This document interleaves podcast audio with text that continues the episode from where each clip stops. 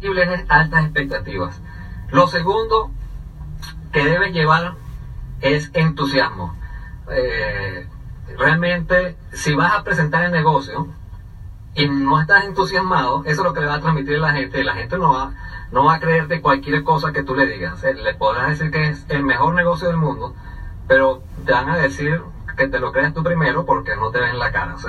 Tienes que ir entusiasmado. Y más allá que entusiasmo, yo diría pasión. Pasión por lo que haces, pasión por este negocio, pasión por, por, por la educación, pasión por, por ambos y por la empresa.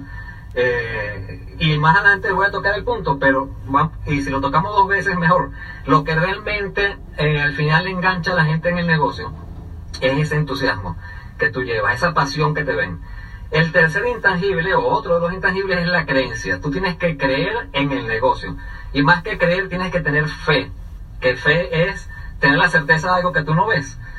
Aquí va a ser la diferencia, sobre todo para las personas que están comenzando el negocio y hacer las presentaciones. Probablemente tú no tienes ningún resultado ahora. Tú no, a lo mejor estás comenzando un negocio, tienes una semana, tienes dos días, tienes dos semanas, no sé. Y, y simplemente estás entusiasmado con lo que te contaron, pero tú no te has ganado eh, no has ganado nada o has ganado muy poco o no has visto un depósito ya generado por la estructura en red, sin embargo te dieron un ejemplo, estás entusiasmado con eso pero no tienes resultado. ¿En qué te vas a agarrar? Te vas a agarrar en tu fe, en, en, la creencia, tienes que creer aunque todavía no hayas tenido resultado. Parte de, de, esa creencia y esa fe, ¿dónde la vas a tomar? Tómala prestada. Para eso tenemos eventos, para eso tenemos eh, audios, con testimonios. Para eso tenemos galas, para eso tenemos convenciones. Toda esa información, yo digo, toma prestada la creencia porque tú estás viendo diferentes oradores de diferentes antecedentes, diferentes profesiones, diferentes colores, diferentes tamaños, gordo, grande, chiquito, bajo, feito. Y como algunos te vas a identificar. Por eso es importante cuando, si quieres ir rápido, eh, exponerte a, la información y al ambiente de negocio en todos los puntos de vista, de, tanto de conocimiento de los productos como de, la construcción ya del negocio. Pero esa creencia prestada, llamémosla así, o sea, porque ya otra persona que tiene resultados te está dando su testimonio y has visto más de uno, te da esa, esa creencia, esa fe, o te ayuda a alimentarla. Eh, otro intangible, bueno, puede ser tangible, pero llamémoslo intangible, es buena presencia. Si tú vas a hacer una presentación de negocio, tienes que tener una buena presencia. Eh, no hay una segunda oportunidad para dar una buena primera impresión. Entonces, esos primeros tres minutos en que tú vas a estar en contacto con alguien son fundamentales. Y eso tiene que ver incluso con tu forma de vestir. No voy a entrar en detalles aquí porque eso es variable, depende del ambiente, a quién, dónde, cuándo pero siempre hay una buena presencia para cada momento. Lo que sí te aconsejaría es, eh, número uno, limpio, planchado, bien vestido en ese, de ese punto de vista. Y para este punto, puedes eh, consúltale a tu equipo de apoyo, a tu línea de auspicio. Eh, puedes hacerle preguntas y también puedes ver cómo ellos se visten, ¿no? Y, y, tienes esa parte ahí. Pero buena presencia. Aunque está muy genérico, yo creo que se puede entender, ¿no? No vamos a ir no nos vamos a ir de repente con unos pantalones cortos y unos zapatos rotos a presentar una oportunidad de negocios con un potencial increíble.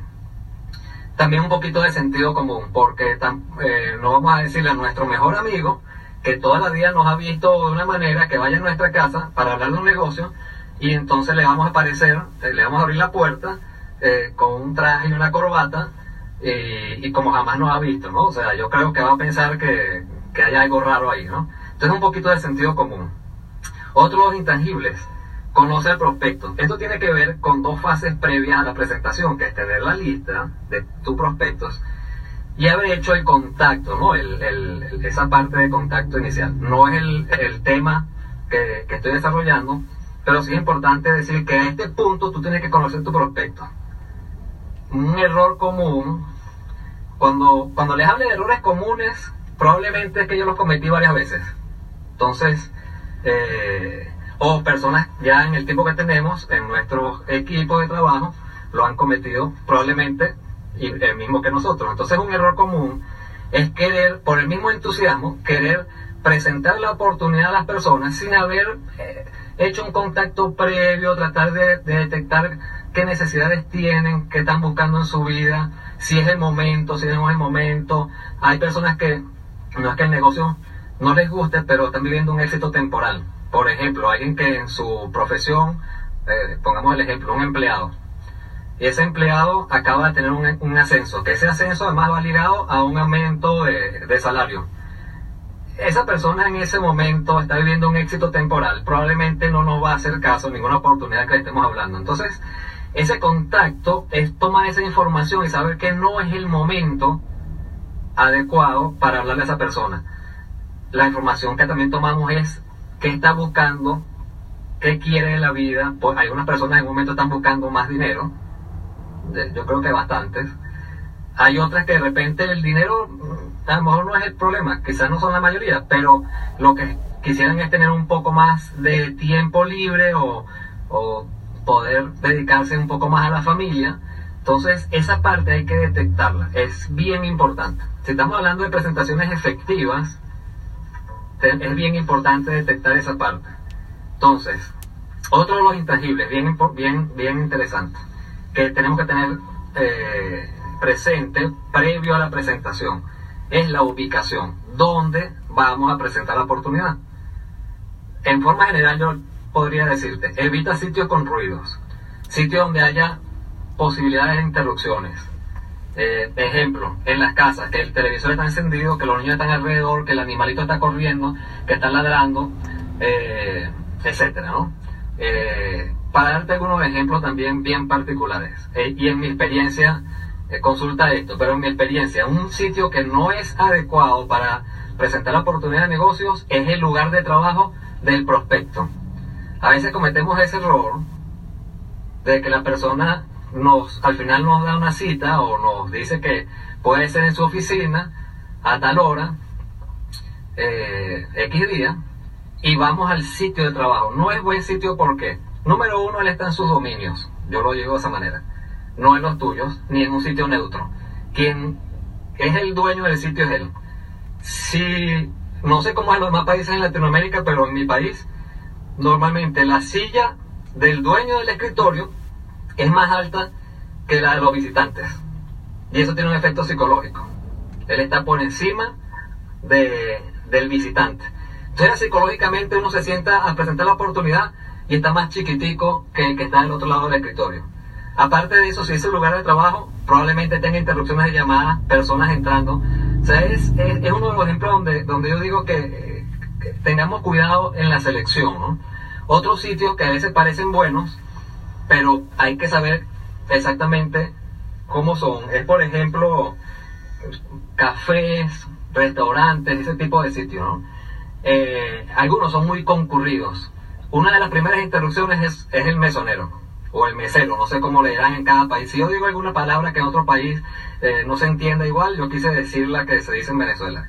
Mesonero, mesero en otros países, etcétera, ¿no?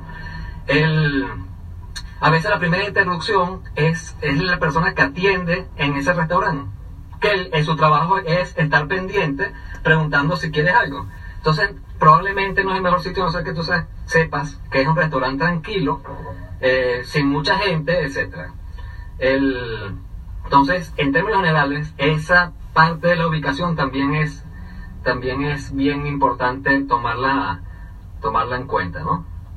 Ahora vamos al, a otro punto que habíamos dicho. Lo, la preparación para la presentación, primer punto. Vamos a tocar el segundo punto, la introducción. Aquí quiero hacer una diferencia. No es lo mismo explicar, aunque estoy hablando de, forma genérica para cualquier presentación, no es lo mismo, hay algunas diferencias en la presentación a un, una persona a la presentación a un grupo. Cuando tú tienes a varias personas, ¿no? Y voy a hacer esa diferencia en dos o tres puntos porque lo demás es genérico. Presentación a un, una persona a la presentación a un grupo. Cuando tú tienes a varias personas, ¿no? Y voy a hacer esa diferencia en dos o tres puntos porque lo demás es genérico. La introducción, si es a un grupo, es un poco más larga, o yo normalmente la hago un poco más larga, porque probablemente no conozca a esas personas que son invitadas por alguien que, a quien de alguna manera estamos apoyando. Entonces, una de las cosas que yo quiero saber es preguntarle su nombre, a qué te dedicas, rápidamente, a cada uno de ellos. ¿no? Obviamente, parte de esa preparación puede ser haberle preguntado al socio tuyo que los invitó, quiénes están invitados y saber un poquito más de ellos. Pero ya cuando tú vas a comenzar la presentación, haces esa introducción. Te puedes presentar, mi nombre es, en el caso mío, mi nombre es Alfonso Goris, este, me gustaría conocerlo, cómo te llamas, mucho gusto, tan, pan, pan, Carlos, eh, Miguel, y entonces Johnny, y tenemos allí, que a qué te dedicas, y, un poquito la, la, la, conocer a la gente y también que la gente se sienta relajada. Si es un uno a uno, pues también hay que, si no, si no es muy conocido, hay que hacer esa introducción, pero probablemente sea alguien de tu lista que ya tú conoces de hace tiempo, entonces la introducción es más breve, saludar y, y al. Entonces ya, ya tenemos el segundo punto, vamos al desarrollo de la presentación, vamos a tomar un poquito de tiempo aquí, aunque no es complicado. Lo más importante al llegar al punto de la presentación es que tú sepas ya en ese punto que has captado el interés del prospecto. Si no has captado el interés del prospecto, no hagas la presentación. No hagas la presentación porque no, te quiere escuchar, o sea, o, él no está... Lo ideal sería lo siguiente, vamos a poner de esta manera. Eh, voy a exagerar. Pero tienes que llegar al punto de que casi el prospecto te está diciendo, explícame por favor, dime de qué se trata. Cuando tú llegas a ese punto, quizás no tan exagerado, pero que tú percibes que la persona tiene interés, es cuando vas a tener más éxito dando la presentación. A veces lo contrario, la persona, aunque no te lo diga directamente, está ocupado, no, no tiene mucho interés y queremos obligarlo a escucharnos. Podemos hacer la mejor presentación. Si no está abierto a escuchar, como dice mi auspiciador, puede llevar un caballo al río, pero si no tiene sed, no va a beber agua. Entonces lo más importante es eso, que tú hayas captado el interés voy a tocar unos punticos importantes de mi punto de vista y genéricos. El primero es el siguiente. El uso de la palabra yo y la palabra tú. Es bien sencillo. He visto casos en donde el yo y el tú están al revés. Les explico por qué. Todo, todo, todo, todo, lo que sea bueno, lo que sean ganancias, lo que sean posibilidades, debes usar el tú. O sea, la persona que está escuchando debe sentir que es para él todo, todo, lo bueno. Ejemplo. Eh, y aquí te puedes ganar tanto, te puedes ganar tú. Y, y hay viajes, eh, nos hemos ganado viajes, imagínate, tú puedes ganarte también un viaje. Tú. Y todo lo que no sea tan positivo, pero que quiere llevarlo al tapete, quiere llevarlo a la, a la presentación como para crear una reflexión o algo, es yo. Es yo. Ejemplo. Eh, cuando, cuando yo vi esto, me pareció que era demasiado bueno para ser verdad. Cuando yo vi esto, yo era empleado y trabajaba un montón de horas al día, no tenía tiempo para nada, vivía agobiado y cuando cobraba, el dinero ya no era mío estaba todo como quería robarme mi propio cheque, porque ya no era mío. Entonces, todo lo malo, yo, o un tercero. O sea, conozco a alguien, o alguien de mi equipo, o mi auspiciador, o mi platino, o mi diamante. O si, si, haces, si, si recomiendo que si estás nombrando a tu a alguien del equipo o a tu platino o a alguien que escuchaste es porque realmente le pasó eso, ¿no? Y, y, es porque tú no puedes hablar de ti porque no era tu caso. Es ser honesto en esa parte, pero vamos a ver, vamos a ir resumiendo. Yo, todo lo malo, tú, todo lo bueno. Voy a poner al contrario, que he visto algunos errores y quizás lo cometí yo durante mucho tiempo. Estás explicando el negocio y entonces en el ejemplo te metiste tú. O sea, dices, tú estás explicando y dices, porque yo comencé este negocio y yo este, me quiero ganar tanto, y si yo hago esto, me gano tanto. Y cuando termina la explicación, normalmente el resultado de eso es que la persona que te escuchando te da una palmada en el hombro o te aprieta la mano y te dice, oye, te felicito, tremendo negocio, que te vaya muy bien. porque tú psicológicamente nunca le dijiste que era para él. O el error también es con el, con el tú. Y entonces le dices, porque tú trabajas 10 horas, 15 horas al día, eso no es vida. Grave, o sea, la persona sentirse atacada, lo que va es a cerrarse. Entonces, vamos a ir resumiendo. Vamos a ir cerrando la idea nuevamente. Yo lo malo, tú lo bueno, no hay contrario. Otro punto importante es durante la presentación, el lenguaje corporal, el no verbal. Y vuelvo a tocar la parte de la preparación, porque tiene que ver con la seguridad. Una de las cosas de tu lenguaje corporal es que tú te muestres seguro. Y la seguridad viene de la información. Si tú tienes suficiente información, información de fuentes correctas, tú te vas a sentir seguro con lo que estás diciendo. Eso quiere decir que te va a ayudar cosas como mirar los ojos a la persona que le estás hablando, no bajarlos. Porque estoy hablando de cosas sin haber entrado en detalles de la explicación como tal, que pueden hacer que lo demás esté perfecto y la persona al final mm, decida no entrar. Ejemplo, una bajada de ojos. Tú estás hablando a alguien de un ingreso y lo estás viendo. Y en ese momento que le dijiste un ejemplo numérico, bajaste los ojos. La persona puede percibir eso como que no era verdad.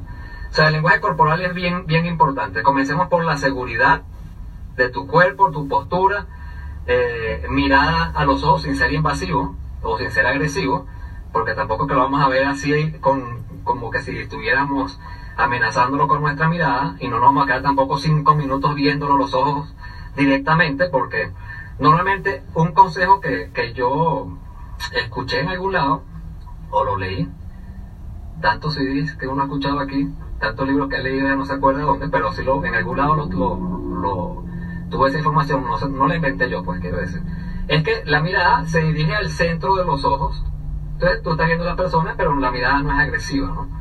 Eh, la postura de tu cuerpo también es importante. Yo no quiero entrar en detalles muy técnicos de algunas materias que no son específicas de negocio, pero que pueden ayudar pero trata de tomar una postura similar a la, a la persona que tú le estás explicando, ¿no? Si la persona está relajada y está de repente un poco echada hacia atrás en su silla, pues tú más o menos trata de ser como un espejo sin que se vea eh, como que lo estás imitando, ¿no?